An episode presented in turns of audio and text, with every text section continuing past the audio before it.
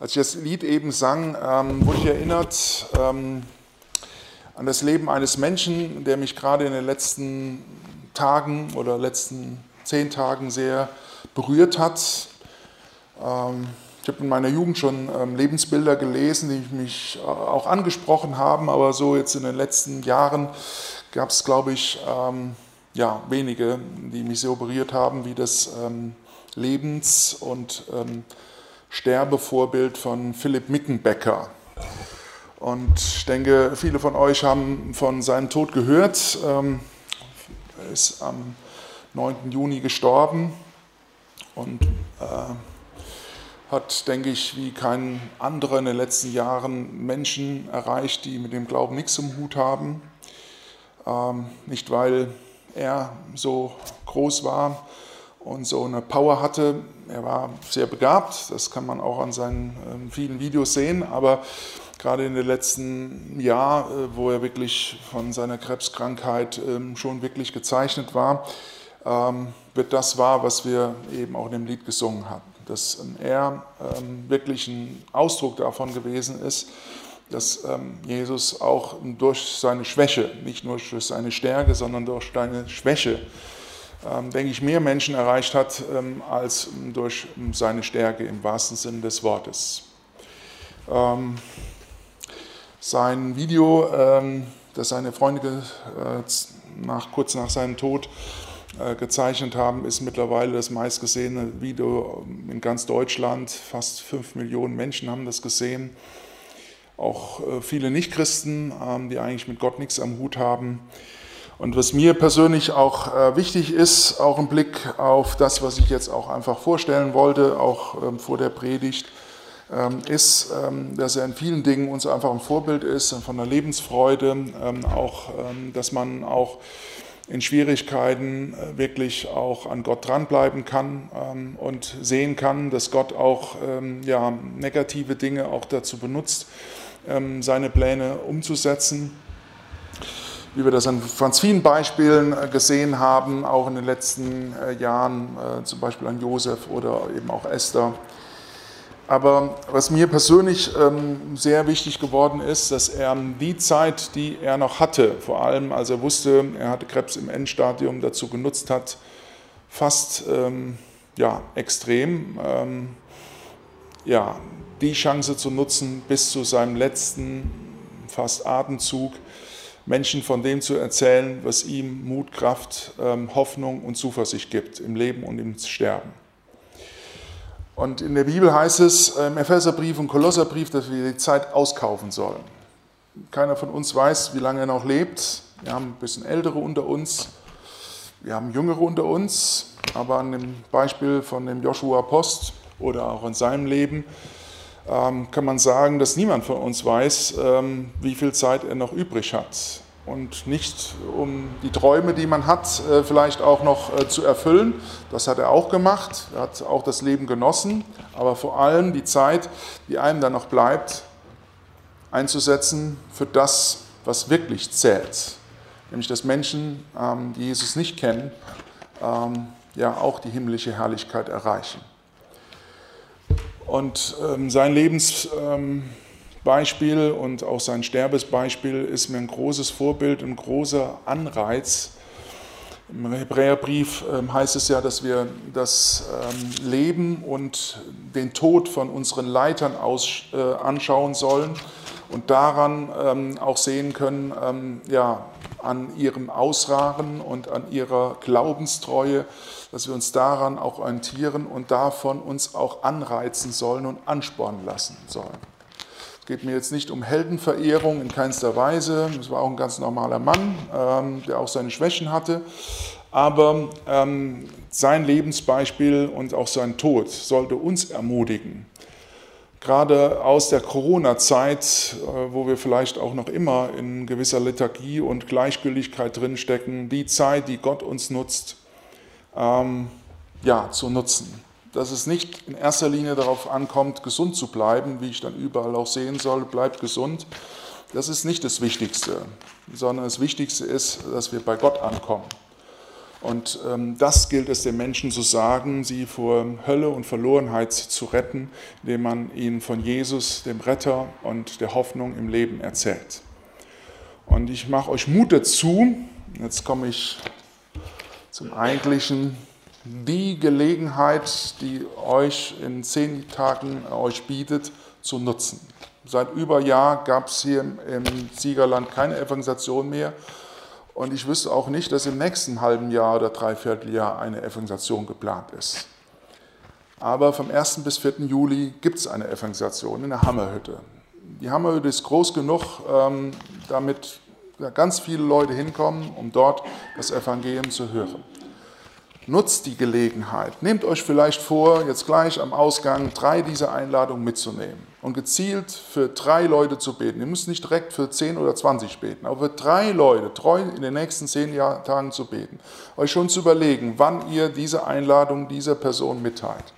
Und bete dafür, dass wenigstens einer von diesen drei Personen an einen Abend kommt.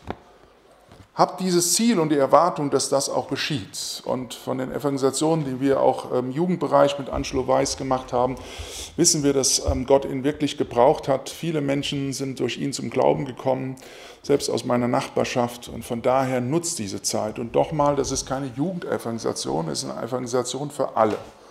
Von daher, auch ihr Alten, ähm, nutzt die Möglichkeiten, die euch bieten. Und Ihr könnt vielleicht auch mit dem Lebensbeispiel von Philipp Mickenbecker auch das Gespräch starten. Wenn ihr auch, könnt ihr euren Nachbarn sagen, wenn ihr auch so eine Hoffnung haben wollt, kommt zu diesen Abend. Darum geht's. Nutzt die Gelegenheit und betet für Evangelisation mit diesen anderen, die sehen ähnlich aus, Gebetskarten. Ihr könnt auch weiterhin ähm, die Evangelisation auch äh, mit dem Hinweis hinten auch finanziell unterstützen. Wie gesagt, die Uhr von jedem von uns läuft ab. Wir sollen die Zeit ein auskaufen und die Zeit nutzen, die uns noch bleibt, bis Jesus wiederkommt oder er uns nimmt. Ich bete zu uns noch am Anfang. Lieber Herr Jesus, wir wollen dir von Herzen danken für dieses wunderbare Lebenszeugnis ähm, von diesem jungen Mann. Du hast ihn gebraucht. Es ist bei dir in der Herrlichkeit. Herr, unser Ziel ist es auch einmal bei dir anzukommen, zur Ruhe zu kommen. Aber du lässt uns noch auf dieser Welt und wir wollen seinem Beispiel folgen und unser Leben nicht ähm, für vieles Unnütze ähm, nutzen, sondern für das, was wirklich zählt im Leben und Sterben.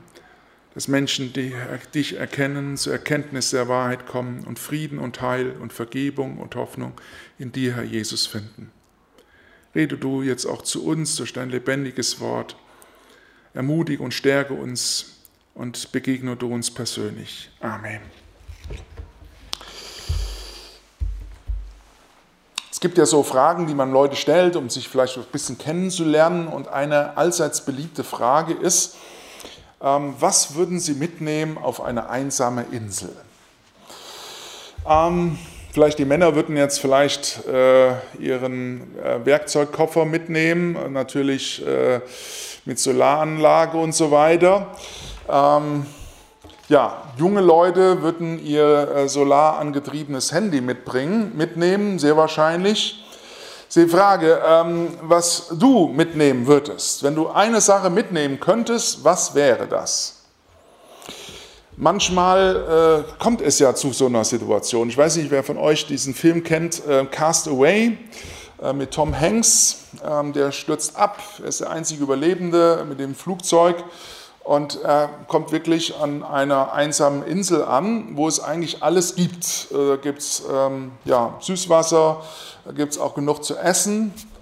Aber irgendwann ähm, dreht er am Rad, im wahrsten Sinne des Wortes. Und er ist total fertig. Nicht, weil ihm Nahrung fehlt, nicht, weil ihm Flüssigkeit fehlt, nicht, weil er äh, keine Kleidung hat, sondern was fehlt ihm? So dass er sozusagen sich sogar als Ersatz ähm, ja, eine Puppe formt aus einem. Äh, oder ein Gesicht formt aus dem Volleyball und mit einem Kokosnuss und so weiter, ähm, den nennt er dann und spricht mit ihm. Was ihm fehlt auf dieser einsamen Insel ist ein menschliches Gegenüber. Gemeinschaft fehlt ihm, obwohl er äußerlich alles hat. Es gibt einen ähm, ja, Satz in dem zweiten Kapitel ähm, des ersten Buch Mose. Sind übrigens ähm, die ersten drei Kapitel sind eine der wichtigsten in der ganzen Bibel, vor allem Kapitel 2, weil ähm, ja, dieses Kapitel 2 uns einfach ähm, die Rahmenbedingungen für Menschsein im guten Sinne uns zeigt. Und da steht eine ganz wichtige Aussage, die äh, grundsätzlicher Natur ist. Da sagt Gott, es ist nicht gut, dass der Mensch allein sei. Und daher ist es absolut falsch, was die Frau Merkel sagt äh, oder gesagt hat vor einem halben Jahr. Ihr müsst euch isolieren. Ihr dürft euch nicht treffen. Ähm, das ist absolut falsch. Sie hat vieles Richtige gemacht, aber das ist falsch, weil das nicht gut ist, dass Menschen allein sind. Und nicht nur unter Kindern ähm, oder Jugendlichen ähm, merken wir diese Wirkung dieser Politik, sondern auch unter Älteren. Menschen brauchen Gemeinschaft, brauchen Nähe, Zuwendung. Und das ist ganz unabhängig davon, ob derjenige ein Christ, Hindu oder jemand anderes ist. Das ist eine Aussage, ähm, die den Menschen im Allgemeinen betrifft. Aus Gottes Perspektive ist es ja ganz wichtig, in welchem Zusammenhang ja Gott das gesagt hat, der Schöpfer. Da hatte der Mensch sauberes Wasser, der hatte herrliche ähm, Früchte, die waren begehrenswert, kann man nachlesen in den Versen vorher. Er hatte sogar Gold, Spielzeuge in Anführungsstrichen. Und er hatte sogar auch Tiere. Ah, er war scheinbar ja nicht alleine. Das ähm, drückt natürlich was aus, äh, beziehungsweise die Konsequenzen werden da natürlich deutlich. Denn aus Gottes Perspektive, als er diesen Satz sagt, ähm, fehlt dem Menschen in dieser Situation eben keine Haushaltshilfe. Sonst hätte er ihm vielleicht eine Waschmaschine gegeben.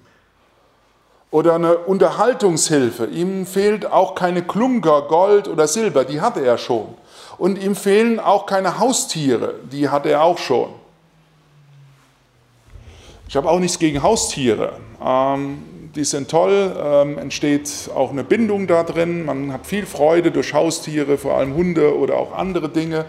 Das ist alles okay, aber es ist kein vollwertiger Ersatz für das, was der Menschen in dieser Situation, wo er äußerlich, materiell und auch in anderer Beziehungen eigentlich alles hatte, trotzdem ihm was Entscheidendes fehlte, nämlich ein menschliches Gegenüber. Und deswegen ist das nicht nur ein platter Satz, allein gehst du ein, besser geht's gemeinsam, sondern das ist eine grundsätzlich biblische Aussage über das menschliche Leben. Und deswegen ähm, sieht man das, und das finde ich, äh, erkennt man da nicht nur hier bezüglich, sondern äh, wie genial unser Schöpfer ist, dass er geistliche Dinge dann auch sogar in unserem Körper widerspiegelt. Denn an unserem eigenen Körper erkennen, können wir diese Wahrheit erkennen. Wir haben es eben auch in der Schriftlesung gesehen. Unser Körper ist auf ähm, Begegnung, auf Beziehung hin ähm, geschaffen. Der ist äh, miteinander vernetzt. Das kann äh, äh, der Christoph uns garantiert äh, noch viel besser erklären, als ich das eher als Laie erklären kann oder der Gerd, noch mehr ähm, ja, Mediziner unter uns. Das heißt, ähm, unser Körper ist ein ähm, Beispiel dafür, äh, zeigt uns das. Nicht nur, ähm, dass hinter dem Ganzen ein Schöpfer steht, dass Intelligenz dahinter steht, sondern die Schöpfung zeigt uns eben auch, wie Leben funktioniert und wie Menschsein funktioniert. Und das hat nicht nur was mit unserem Körper zu tun, denn der, der unseren Körper geschaffen hat und uns damit ähm, ein, äh, ein Vorbild, ein Schatten dafür gibt, wie menschliches Leben funktioniert, ähm, der ist selber Beziehung. Denn Gott hat uns ja, so heißt es in Römer 1, Vers 7, äh nicht Römer 1, sondern 1. Mose 1, Vers 27, Gott schuf den Menschen zu seinem Bilde als Gegenüber, zum Bilde Gottes schuf er ihn. Er schuf ihn als Mann und Frau. Das heißt, wir sind ein Gegenüber, ein Spiegel von dem, wie Gott selber ist. Und ähm, in dem Wesen Gottes, wir haben es auch in der ersten Schriftlesung gehört, in Johannes 17, wird das eben deutlich, dass Gott den Menschen nicht deswegen geschaffen hat, äh, weil er so einsam war oder weil er niemand hatte. Nein, Gott als Vater, Sohn und Heiliger Geist hat Gemeinschaft von Ewigkeit zu Ewigkeit. Dreieinigkeit als Begriff kommt natürlich nirgendwo in der Bibel vor, aber die Bibel, sogar in den ersten Kapitel der Bibel schon, lasst uns Menschen machen. Der Plural zeigt, dass da jetzt ähm, ja, diese, dieser Kern der Einheit in der Verschiedenheit ja auch im Wesen Gottes drin liegt. Deswegen glauben auch Christen, Muslime rein faktisch nicht an den gleichen Gott. Ich glaube an Gott, der der Vater, der Sohn und der Heilige Geist ist. Daran glaubt ein nicht. Wenn ich dem sagen würde, du glaubst an den gleichen Gott wie ich, dann würde er vehement widersprechen. Wir glauben an den dreieinigen Gott, der Beziehung hat von Ewigkeit zu Ewigkeit und der uns ebenso auch als Gegenüber geschaffen hat, auch eben auf Beziehung angelegt. Menschen sind aufeinander angewiesen. Und das gilt äh, für Mann und Frau, das gilt aber auch für Familie und natürlich auch Gemeinde. Und wir sehen gerade im Epheserbrief Kapitel 5, wo eben gerade äh, das zusammengesetzt wird, ähm, wo ähm, ja natürlich Paulus über die Ehe spricht zwischen Mann und Frau, aber er wirklich äh, ja die Gemeinde letztlich auch mit hineinnimmt als Vorbild dafür.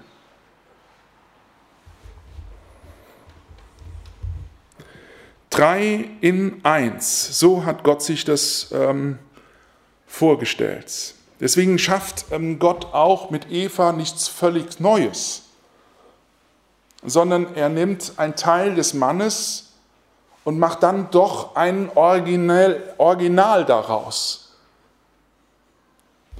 Ist vom Mann, deswegen übersetzt äh, ja, Luther das auch, ähm, ja, auch eigentlich sachgerecht mit Männin, das ist vom Mann, das ist mit ihm verbunden. Sie sind eins, nicht nur im sexuellen Sinne, sondern auch von der Herkunft. Sie sind verbunden und trotzdem ist jeder ein Original. Und ähm, ja, letztlich ähm, ja, gleich besonders geliebt und besonders gewollt. So hat sich Gott das vorgestellt, nicht nur in der Ehe, sondern auch in der Gemeinde. Welche Konsequenzen ergeben sich daraus? Die erste Konsequenz ist, dass wir lernen sollten, im Wir zu denken. Es fängt ähm, ganz ähm, einfach an.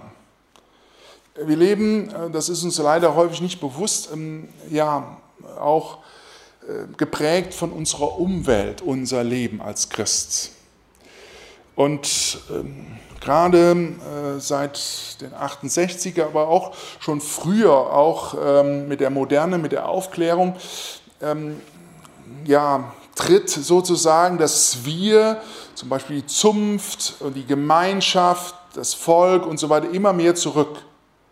Gut, man hat auch negative Erfahrungen gemacht mit der Gemeinschaft, mit dem Volk oder äh, äh, ja, im Kommunismus ähm, auch mit der Klasse und so weiter, sodass ähm, natürlich verständlicherweise dann auch ein Gegenpool entsteht, er sagt, wir müssen ähm, auf den Einzelnen äh, schauen. Und es gibt natürlich auch ja, wichtige Dinge, wo es auf den Einzelnen ankommt. Wenn Luther zum Beispiel vom Reichstags zu Worm steht und sagt, ähm, ja, ich äh, mache das nicht mit, ich sage nicht nein, obwohl er da alleine steht, Gott helfe mir, dann ist das guter, positive Individualismus. Aber grundsätzlich ähm, müssen wir uns natürlich fragen, äh, ob das so ein Spiegelbild dessen ist, was wir in Gottes Wort äh, zu leben als Christ äh, ja, sehen und erkennen. Denn, wir haben das eben gelesen, wir haben nämlich nicht nur eine Beziehung als Glied zum Kopf, sondern wir haben Beziehungen auch untereinander und miteinander. Als du geboren wurdest, bekamst du nicht nur eine Beziehung zu Gott dem Vater, du bist, wurdest sein Kind, sondern als du geboren wurdest, wurdest du Bruder und Schwester. Die Leute äh, kann man nachlesen. Äh, ein Vers hat der Simon ja vorgelesen aus diesem bekannten Kapitel 2 der Apostelgeschichte, äh, wo es ja um das Gemeindeleben geht. Da wurden Leute, ähm, kamen zum Glauben, äh, sie bekamen den Heiligen Geist, bekamen dadurch Verbindung zu Jesus ähm, als den Geist Christi zu Gott dem Vater, sie wurden sein Kind, aber sie wurden gleichzeitig auch hinzugetan zu der Gemeinde, zu den Menschen, ähm, die an ihn glauben, zu der Braut, wo Jesus der Bräutigam ist. Sie wurden eingegliedert in den Leib als einzelnes Glied in Verbindung mit anderen, wo Jesus natürlich das Haupt ist. Das heißt, beides bedingt äh, einander und hängt voneinander ab. Das kann man nicht trennen. Und deswegen ist es eigentlich vom Denken äh, nicht biblisch, wenn wir so fixiert sind auf uns und unsere Bedürfnisse, auf uns und unsere Sichtweisen, auf uns und unser Christsein und denken, ja, äh, ja mir geht es nicht gut damit, ich muss wachsen. Nein, Christus und sein Leib muss wachsen.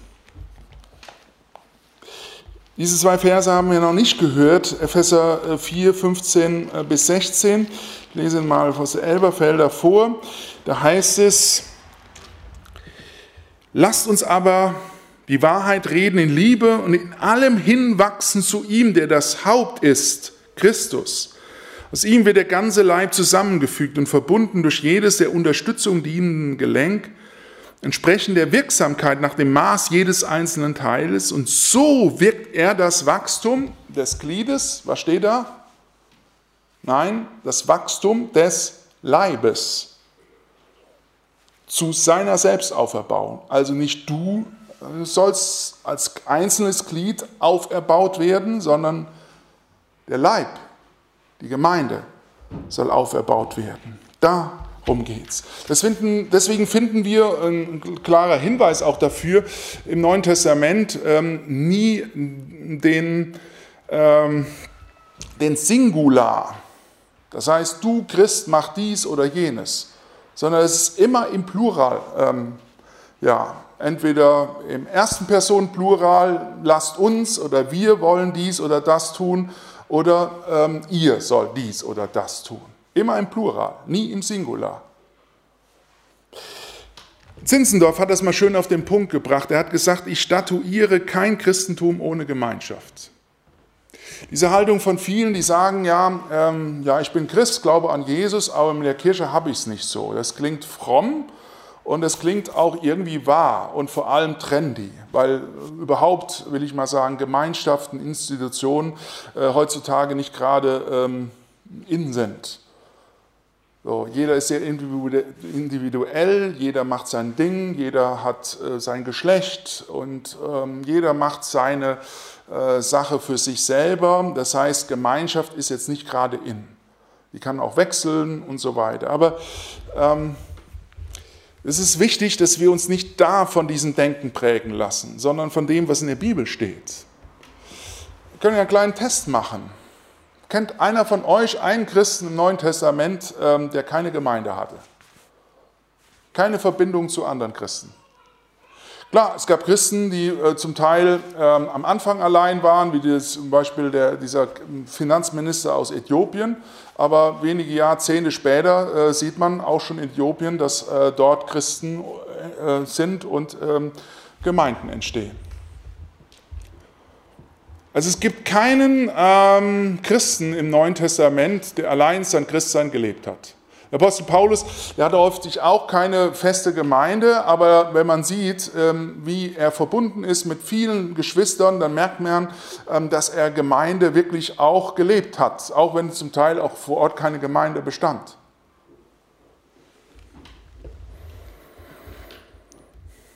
Also, im Wir denken und dann auch zu leben, das ist entscheidend. Und die Beziehung zu deinen Geschwistern ist letztlich so gut oder schlecht wie die zu deinem Vater im Himmel. Und das gilt eben auch umgekehrt. Deine Beziehung zu deinem Vater im Himmel ist so gut und schlecht wie die zu deinen Geschwistern. Es gibt ein schönes Beispiel dafür. Ähm, vielleicht habt ihr das auch schon in Ehevorbereitungskursen oder überhaupt so mal gehört, dass es gewisse Unterschiede zwischen Männern und Frauen gibt. Männer sind eher wie, ein äh, wie eine Kommode und Frauen sind eher wie ein Kleiderschrank. Ähm, was ist der Unterschied zwischen Kleiderschrank und Kommode? Eine Kommode sind verschiedene Schubladen. Ein Kleiderschrank ist ein Ganzes. Männer trennen häufig ihre Beziehung ähm, auf. Ähm, ja, wenn sie zum Beispiel ähm, beim Abendessen äh, ihre Frau angefahren haben und vielleicht sie übersehen, nicht übersehen haben, dann denken sie, ähm, dass das, was vielleicht zwei Stunden später im Schlafzimmer ähm, abgeht, dass das eigentlich nichts damit zu tun hat. Da sind sie dann im Schlafzimmer liebevoll und ähm, zugewandt. Und was da vor zwei Stunden abgelaufen ist, das hat natürlich damit nichts zu tun. So ein Kommodendenken. Ähm, das läuft bei Frauen eher nicht. Und ich sage mal, an dieser Stelle ist Gott eher wie eine Kommode als wie, äh, Entschuldigung, wie ein Kleiderschrank. Bei ihm ist das eine Einheit. Vor allem im ersten Johannesbrief wird das deutlich, wo ähm, Johannes deutlich macht, ihr könnt nicht auf der einen Seite sagen, ich liebe Gott und äh, hasse meinen Bruder. Das ist eine Einheit. Äh, und ich kann nicht auf der einen Seite sagen, ich liebe meinen Nächsten und ähm, auf der anderen Seite Jesus nicht als äh, Gott bekennen. Das ist eine Einheit. Ich kann das eine nicht von dem anderen trennen. Also, das ist das Erste, im Wir denken und leben. Das ist die erste Konsequenz dafür, was es bedeutet, ähm, dass wir ähm, auf Gemeinschaft hin geschaffen sind. Das Zweite, wir sind angewiesen. Das bedeutet nämlich im Kern Gemeinschaft. Gott hat den Menschen auf Ergänzung hin geschaffen. Ohne Eva war Adam nicht vollständig. Sie brauchte, er brauchte diese Gehilfin. Erst im Wir sind wir ganz. Wir brauchen einander. Adam brauchte Eva und Eva brauchte Adam. Und so ist es letztlich beim Körper ja auch, auch wieder diese Beziehung zwischen Mensch und Körper. Das heißt, es, der Körper äh, zeigt uns, wie letztlich auch Menschsein untereinander läuft.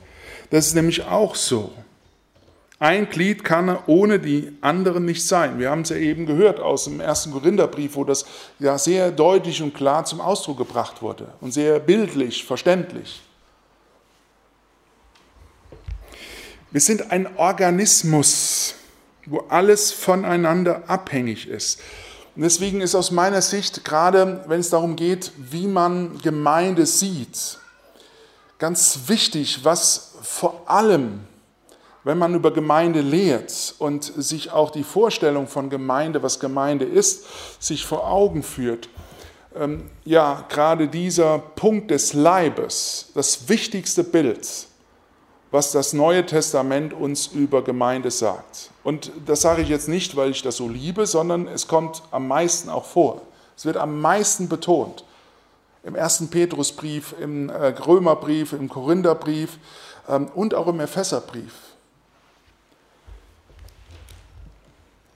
Eben nicht eher das Statische, was wir vielleicht ähm, im Kopf haben, so der Tempel ist statisch oder eher die Versammlung, man trifft sich, deswegen ist auch immer eine interessante Frage, wenn man Leute fragt, äh, was ist für dich Gemeinde, wo ist Gemeinde da?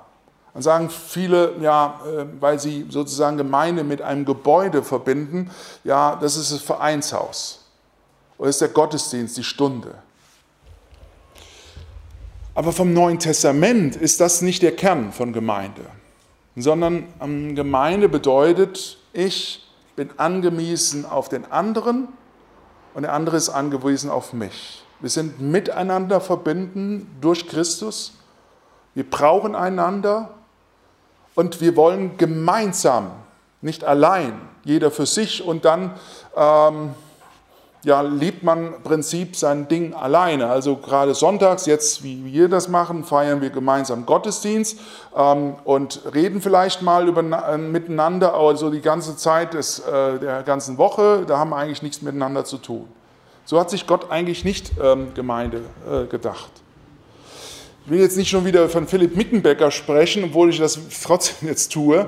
Wenn man sieht, ähm, wie er die letzten Jahre ähm, ja, gelebt hat, dann war das in einer Art ähm, Gemeinschaft mit vielen zusammen. Sie haben zusammen ihr Christsein gelebt. Und er hat nicht nur seine Mitmenschen, die alle keine Christen waren, dadurch geprägt, dass er ihnen was von Jesus erzählt hat, sondern dass er mit ihnen auch gelebt hat. Sie haben die Veränderung, die in ihm passiert ist, ähm, an dem Leben, das sie gemeinsam miteinander führten, ähm, geführt. Sie haben miteinander gebetet, Sorgen geteilt. Und dann in den letzten Tagen und Stunden waren diese Gemeinschaft, die Menschen, äh, denen er geholfen hat, auch zu Christus zu kommen, dann für ihn da und haben ihn getragen, für ihn gebetet, ähm, ihn gestärkt, seine Wunde versorgt. Das ist Gemeinschaft. Ich brauche den anderen und der andere braucht mich. Und deswegen finden wir in der Bibel ganz vielen Stellen, zum Beispiel diese äh, Stellen, wo dieses Wort einander vorkommt. Ordnet einander euch unter. Einer trage die Last des anderen. In der Bruderliebe seid herzlich zueinander. Ermahnt einander und erbaut einer den anderen. Lasst uns einander anreizen zu Liebe und zu guten Werken. Darauf kommt es an. Wir sind füreinander da. Das ist natürlich die Frage, ähm, wie das konkret wird. Das ist leider das Problem häufig. Wir lesen diese Texte, aber dann sagen wir, ja, wir sind jetzt in der Gemeinschaft mit vielleicht 50, 60, 70, 80 Mitgliedern. Ja, ich kann ja nicht für jeden Einzelnen da sein. Das ist das grundsätzliche Problem auch auf der Arbeit und in allen Beziehungsfeldern. Wenn alle für alles verantwortlich sind, dann ist keiner für nichts verantwortlich. Das ist ein grundsätzliches Problem.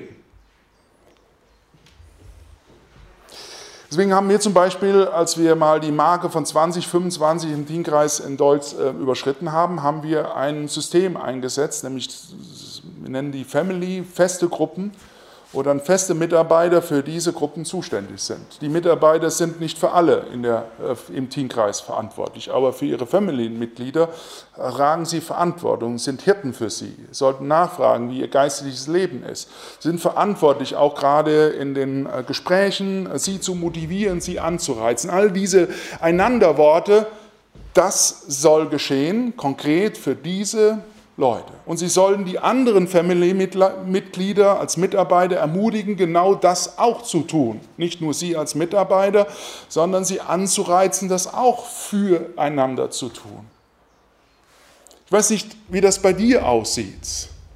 Aber wenn du ähm, ja, ist ja so eine große Gemeinde, also ja, kann ich nichts dafür tun, ähm, ja, dann ist das äh, nicht genug. Du solltest vielleicht auch von diesem Text her heute überlegen, ja, wer ist denn mein konkreter Bruder, für den ich Verantwortung trage?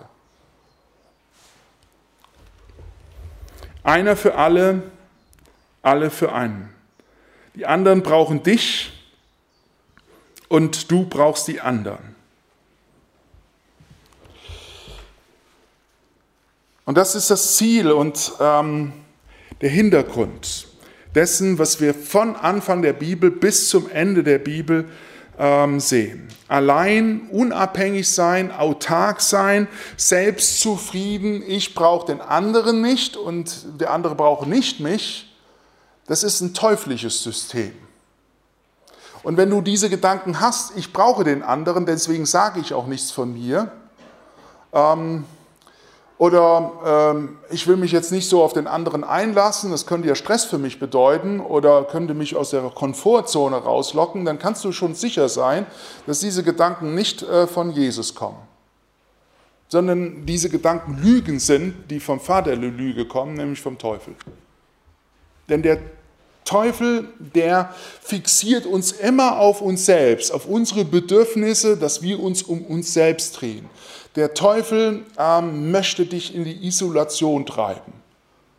Und der Vater im Himmel, der möchte dich motivieren zum Du. deinen Nächsten zu lieben wie dich selbst und deinen Schöpfer zu ehren und ihn zu lieben. Eine für alle, alle für einen. Wir haben viel über Gemeinde, Gemeinde und Gemeinschaft gesprochen. Aber dieses Prinzip einer für alle, alle für einen trifft natürlich nicht nur auf die Glieder zu untereinander, sondern natürlich vor allem auf Jesus zu. Jesus ist für uns, für alle in den Tod gegangen. Er ist für uns auferstanden, nicht nur für sich selbst, damit wir Hoffnung haben. Die Hoffnung, mit der ähm, Philipp Mickenberger auch ähm, zu ihm gegangen ist. Und dann alle zusammen für ihn, für seine Sache. Dann erst, wenn das passt, gelingt ähm, wirklich auch die Umsetzung in der Gemeinde. Und deswegen ganz wichtig, äh, steht in unserem Text in Epheser 4, ähm, ja, zweimal sehr betont, einmal zu ihm und aus ihm. Er ist der Schlüssel in jeder Beziehung. Zu ihm bedeutet, er ist die Orientierung. Wenn Christus das Haupt ist, dann ist alles an ihm orientiert. Und dann orientieren wir uns nicht äh, nur daran, was die Masse will oder was der Staat will, was äh, bei unserer Umgebung ankommt. Und das ist, finde ich ehrlich gesagt, eine ganz große Not gewesen in den letzten Monaten und letzten anderthalb Jahren der Corona, äh, Corona-Zeit. Ich habe in meisten Gesprächen auch mit Leitern gehört, ja, wir wollen ähm, doch gucken, wie wir im Dorf ankommen. Oder ja, wir können jetzt nicht aus der, ähm, aus der Reihe tanzen, wenn die Kirche zumacht, äh, dann müssen wir das auch machen. Es kam fast in keinem Gespräch rüber äh, die Frage, ja, was will denn Jesus? Er ist doch der Oberhirte und wir sind eigentlich nur die Unterhirten und sollten eigentlich das tun, was er sagt. Es kam fast nie durch. Und das ist ganz wichtig, zum Beispiel auch in der Ehe. Ähm, wir sollen uns erst unterordnen unter der Furcht Christi. Er ist der Übergeordnete. Und deswegen geht es in der Ehe zum Beispiel nicht darum, meine Bedürfnisse äh, letztlich im Blick zu haben, sondern was Jesus will. Und wenn beide sich als Mann und Frau ähm, an Christus orientieren und auf ihn fixiert sind, ähm, dann geht es auch wieder zusammen. Und so ist es letztlich in der Gemeinde auch. Wenn alle danach fragen, was will denn Jesus, man zusammen in der Bibel liest und wirklich danach fragt, ähm, was willst du denn, Herr Jesus, dann kommt man zu Antworten. Aber ich habe manchmal den Eindruck, mittlerweile ähm, ja, lässt man das gar nicht zu. Ähm, die Orientierung an der Bibel und an Jesus äh, tritt im Hintergrund äh, da, was andere fühlen oder wie es anderen geht. Aber das ist nicht, ähm, ich will jetzt nicht sagen, egal was, die, was Menschen denken, ist letztlich egal. Äh, Hauptsache, was in der Bibel steht. Nicht, versteht mich nicht falsch. Aber das Entscheidende ist doch, was Jesus will. Zu ihm wollen wir uns orientieren und nicht auf ähm, irgendwas anderes. Ich habe euch gefragt, warum ich ähm, dieses Fahrrad mitgenommen habe ähm, oder dieses Rad. Was ist das Wichtigste an diesem Rad? Von diesen Teilen hier die hier drin sind. Die Speichen. Könnte man sagen, übertragen sind die Speichen, das sind wir. Also die, die Narbe, man merkt den Fahrradfahrer unter uns. Warum?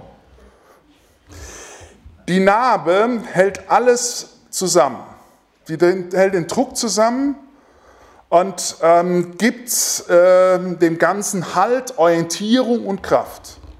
Und genau das ist letztlich Jesus Christus. Er gibt uns die Orientierung und es ist interessant, je näher die Speichen an der Narbe sind, desto näher sind auch die Speichen untereinander zueinander nahe.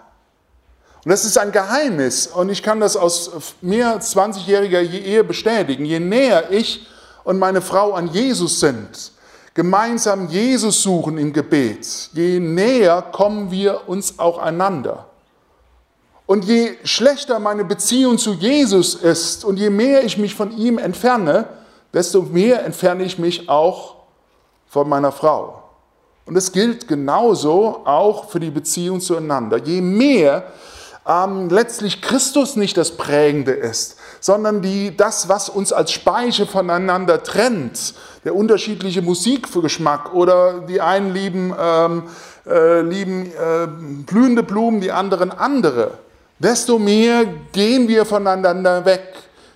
Und das sehen wir gerade in Corona ziehen. Je mehr wir letztlich danach fragen, ja, wie ist meine Sicht zu Corona und wir streiten uns darum, desto mehr gehen wir voneinander weg. Das Ziel ist, je näher wir zu Jesus kommen, auf ihn schauen, desto mehr kommen wir auch zueinander hin. Und das bezieht sich nicht nur auf Orientierung, sondern auch aus ihm heraus, steht im Epheser 4, aus ihm heraus wächst der Gleib. Und ich sage mal, jetzt zum letzten Mal, unser Philipp Mickenbecker, wir haben gemerkt an seinem Leben, wie Christus in ihm lebte.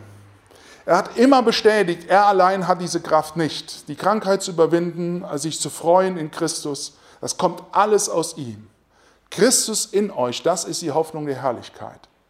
Und wenn wir sehen, letztlich in der Gemeinde läuft es nicht, im Teamkreis läuft es nicht, vielleicht auch in der Ehe läuft es nicht, dann ist jetzt nicht das Ziel, ähm, dass wir uns nach, äh, nach irgendwelchen Chancen und Möglichkeiten anschauen, damit es eben besser läuft, sondern dass wir Jesus suchen.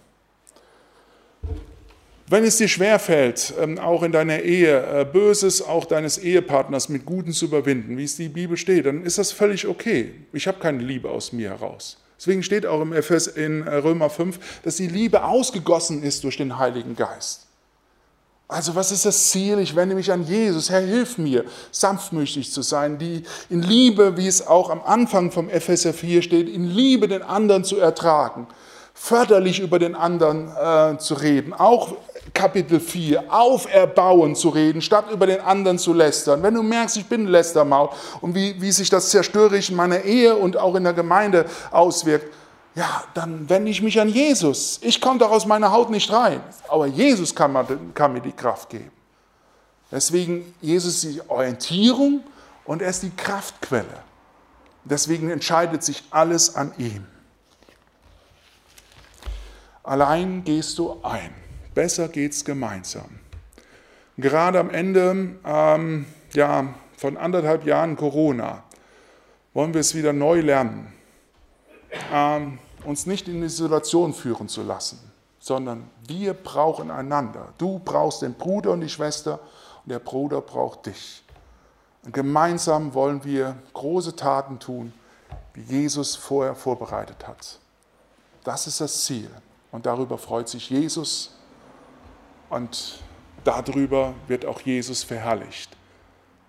Das ist mein Wunsch, mein Traum von Gemeinde. Amen. Ich möchte mit uns beten, wir stehen dazu auf. Lieber Herr Jesus, wir wollen dir von Herzen danken für dein lebendiges Wort. Du weißt, wie wir in ähm, dem Ich ähm, so oft gefangen sind, auch im Stolz, es allein zu, hinzukriegen, nicht angewiesen zu sein wollen auf andere. Herr Jesus, du allein kannst uns aus dieser Ego-Falle herausholen und uns den Bruder zeigen, nicht nur ähm, der unsere Hilfe braucht, sondern auch den Bruder und die Schwester zu zeigen, der uns Hilfe ist.